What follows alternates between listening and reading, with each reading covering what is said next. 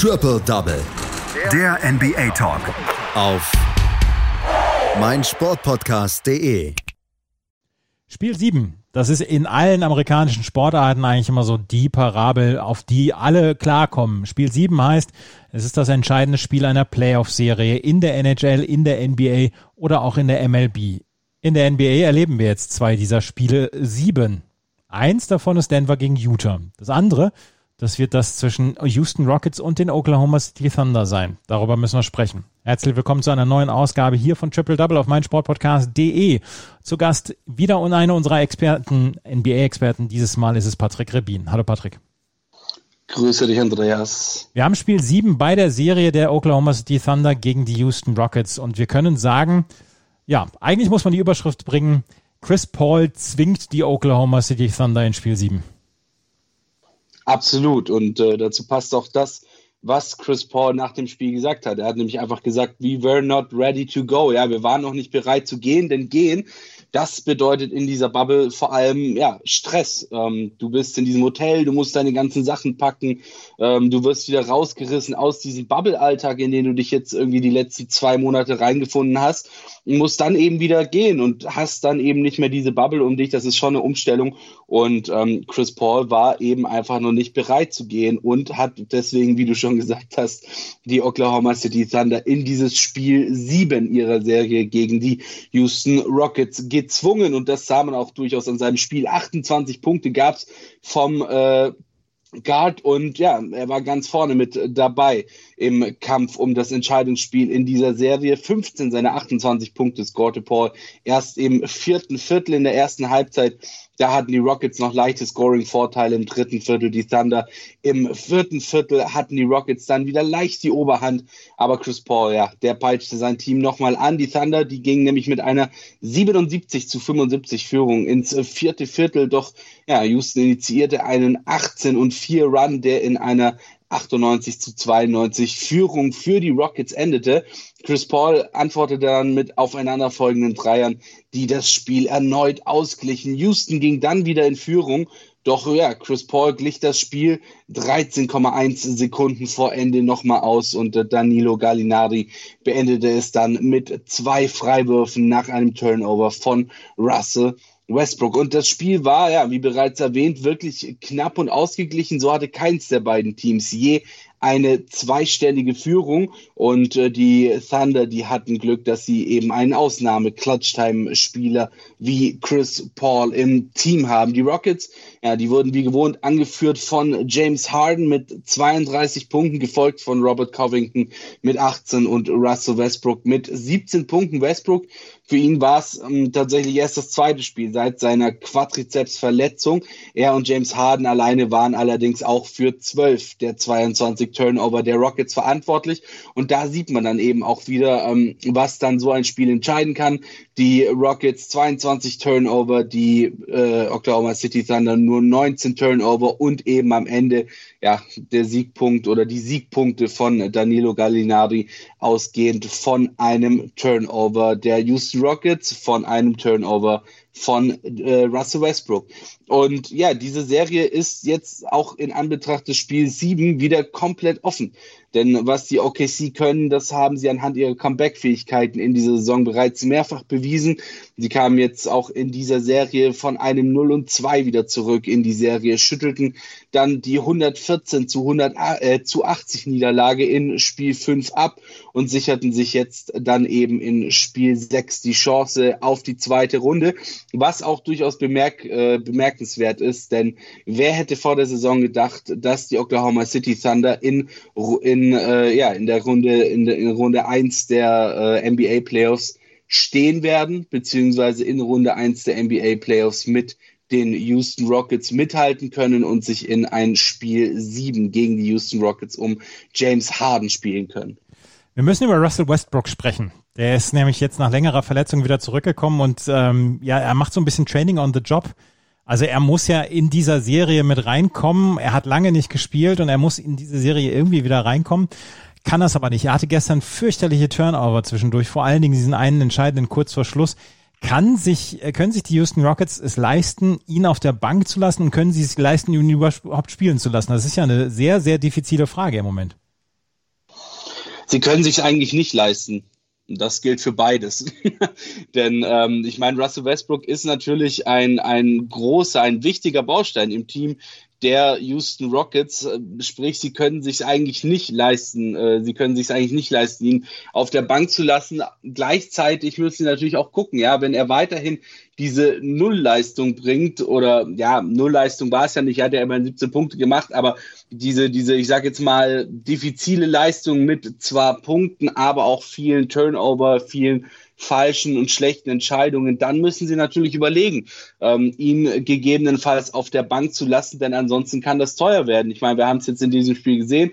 Ähm, Russell Westbrook insgesamt sieben Turnover übers Spiel und halt eben den entscheidenden, der dann Danilo Gallinardi die Möglichkeit gab, das Spiel zu entscheiden.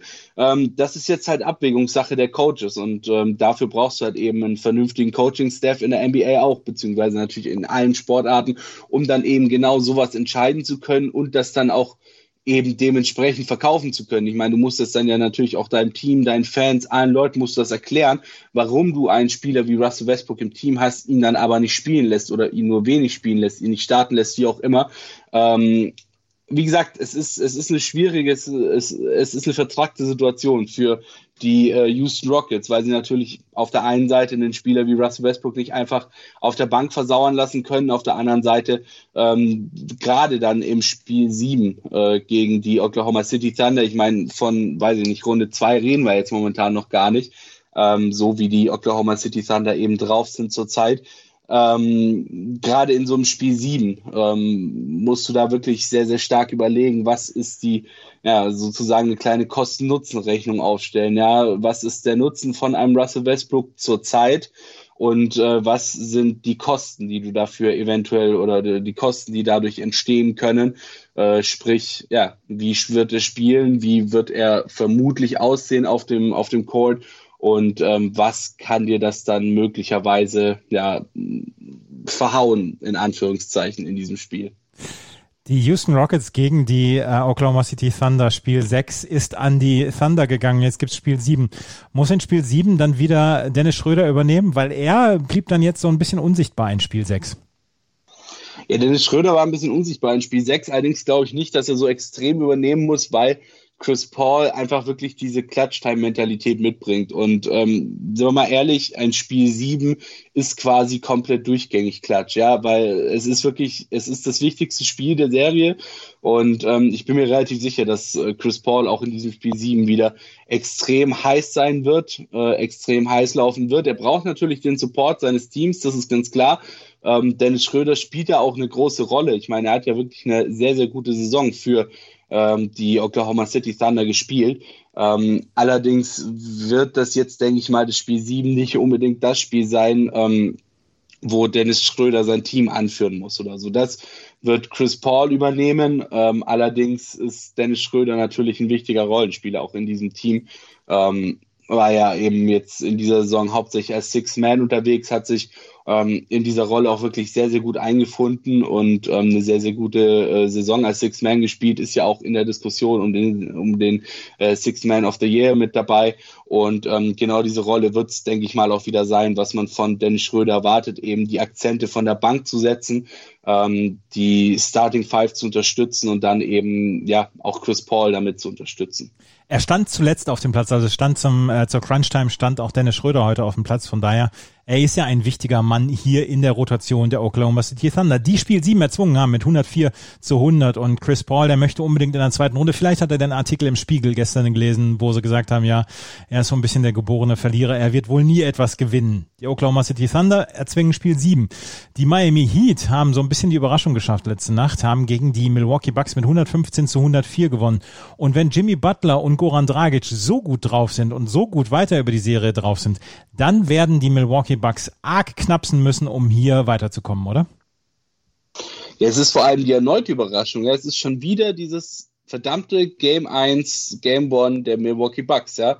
Wie bereits zuvor in Runde 1 auch schon, ja, stenken sie dann den Sieg im ersten Spiel der Serie her.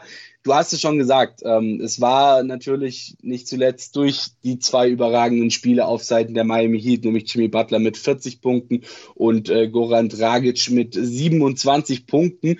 Und ähm, ja, mit diesen 40 Punkten war vor allem Jimmy Butler, äh, Jimmy Buckets, wie er ja auch häufig genannt wird, ähm, der überragende Spieler der Miami Heat, der dann eben auch ja den äh, Defensive Player of the Year äh, Janis Antetokounmpo das Leben schwer machte.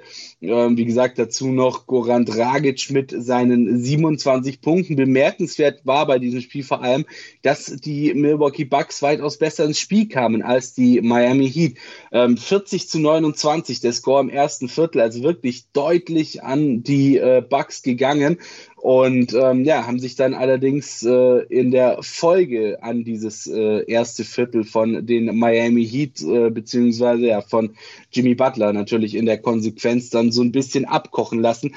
Keins der drei folgenden Viertel ging mehr nach Milwaukee, alle drei gingen an die ähm, Miami Heat und ja, damit stehen die Heat nach dem Sweep gegen Indiana nun bei 5 und 0 in der Postseason. Im Season Total gegen die Bucks führen sie übrigens auch mit 3 und 1. Also äh, ja, die Messe ist noch nicht äh, ganz gelesen, denn die Miami Heat haben, wenn sie das so durchziehen können, beziehungsweise es weiterhin schaffen, die, ähm, die äh, Milwaukee Bucks gerade offensiv so beschäftigen zu können, natürlich hier auch die Chance, dann die große Überraschung zu schaffen und nicht nur die, ich sage jetzt mal, kleine Überraschung, indem sie sich Spiel 1 holen.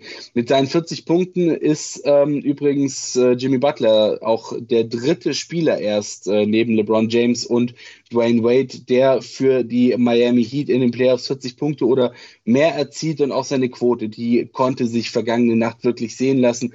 13 aus 20 aus dem Feld, äh, 12 aus 13 von der Linie und 2 aus 2 von jenseits der 3. Ja, Janis, der ist in der vergangenen Nacht, das muss man fairerweise dazu sagen, aber auch nie wirklich ins Spiel gekommen.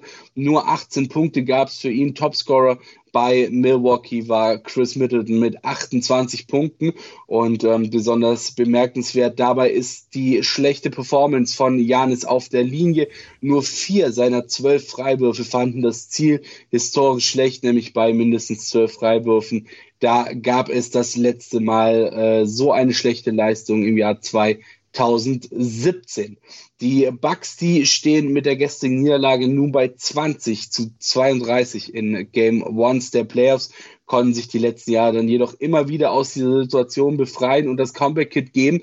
Und darauf setzen sie es auch in diesem Jahr wieder, haben sie dann auch eben nach dem Spiel gesagt, hat Janis zum Beispiel nach dem Spiel gesagt, hat dabei ähm, in der letzten Saison auf die Serie gegen die Boston Celtics zum Beispiel hingewiesen, äh, wo sie ja dann eben nach diesem verlorenen Spiel 1 dominiert haben. Auch in dieser Saison haben wir bereits gesehen in der ersten Runde, dass sie dann wieder zurückkommen können. Allerdings sind die Miami Heat natürlich ein ganz anderes Kaliber als die Orlando Magic, die es in Runde 1 waren, die die Milwaukee Bucks da in Spiel 1 geschockt haben. Und äh, dementsprechend müssen sich die Bucks da wirklich strecken und müssen sich was überlegen, wie sie vor allem ja, Jimmy Butler und auch ähm, Goran Dragic und Bam Adebayo zum Beispiel äh, ja, schocken können bzw. stoppen können. Janis Antetokounmpo muss besser werden. Er hat ähm, Support von seinen Mitspielern bekommen, von Chris Middleton und Brooke Lopez. Er selber hat nicht ganz so überzeugt, auch wenn es beinahe ein Triple-Double geworden wäre. Aber bei Janis äh, setzt man dann auch so ein bisschen den Maßstab etwas höher an. Die Milwaukee Bucks verlieren Spiel 1 gegen die Miami Heat. Heute Abend geht es weiter. Ähm, Boston gegen Toronto. Die Celtics führen mit 1-0 und Utah gegen Denver Spiel 7. Bist ein bisschen aufgeregt auf Spiel 2 Boston gegen Toronto. Wir wissen alle, du bist Celtics-Fan. Was bin ich das? ja, tatsächlich ähm, bin ich aufgeregt, weil es ist tatsächlich eine geile Serie, finde ich, Boston gegen Toronto. Ähm, es sind zwei Teams, die eben auch sehr, sehr stark über ihr Team kommen können. Und ich bin wirklich gespannt auf dieses Spiel 2, weil in meinen Augen darf Boston sich absolut nicht sicher fühlen. Pascal Siakam zum Beispiel hat bei weitem nicht das gezeigt, was in ihm steckt und äh, kann da wirklich noch mal einiges äh, mit dazu bringen. Dann, ja, Kyle Lowry hatte sich ja verletzt, war dann zwar im letzten Spiel mit dabei, ähm, braucht dann natürlich allerdings auch noch ein bisschen Zeit, um wieder wirklich reinzukommen. Also die Messe ist in dieser Serie absolut noch nicht gelesen und ähm, ich könnte mir tatsächlich vorstellen, dass äh, wir im Spiel zwei das exakte Gegenteil sehen. Ähm, denn auch die Boston Celtics haben ja gewisse Probleme, zum Beispiel Gordon Hayward fehlt ihnen. Äh, das müssen sie ausgleichen. Und ob sie jetzt wirklich diese Pace, die sie in Spiel 1 gezeigt haben, dann auch über die komplette Serie durchhalten können. Das ist natürlich die Frage. Ähm, mich persönlich würde es natürlich freuen, gar keine Frage. Aber ähm, ich glaube nicht, dass wir hier eine wirklich äh, überdominante Serie von Boston sehen werden, sondern ich denke mir da eher, dass wir auf ja, sechs Spiele oder so äh, hinkommen und dann am Ende eben einen Sieger krönen werden. Allerdings würde ich mich tatsächlich jetzt auch an der Stelle noch nicht festlegen wollen, wer dieser Sieger ist, weil eben beides wirklich sehr, sehr gute Teams sind. Die Toronto Raptors haben den Abgang von Kawhi Leonard sehr, sehr gut äh, verkraftet, beziehungsweise sich sehr, sehr gut von Kawhi Leonard losgesagt, äh, sozusagen, was äh, in dieser Saison ja schon äh, schon hinreichend diskutiert wurde und auch äh, hinreichend dargelegt wurde von Toronto. Deswegen freue ich mich auf die, auf die Serie und auf die weiteren Spiele in der Serie. Wir werden darüber berichten hier bei Triple Double auf meinsportpodcast.de. Das war Patrick Rebin mit seiner Zusammenfassung der beiden Spiele, die es in der letzten Nacht, in der letzten Nacht stattgefunden haben. Und äh, wir haben Spiel 7 bei Oklahoma City gegen Houston und wir haben Spiel 7 bei Utah gegen Denver. Das kommt in der kommenden Nacht. Danke, Patrick. Sehr gerne. Triple Double. Der NBA Talk. Auf meinsportpodcast.de.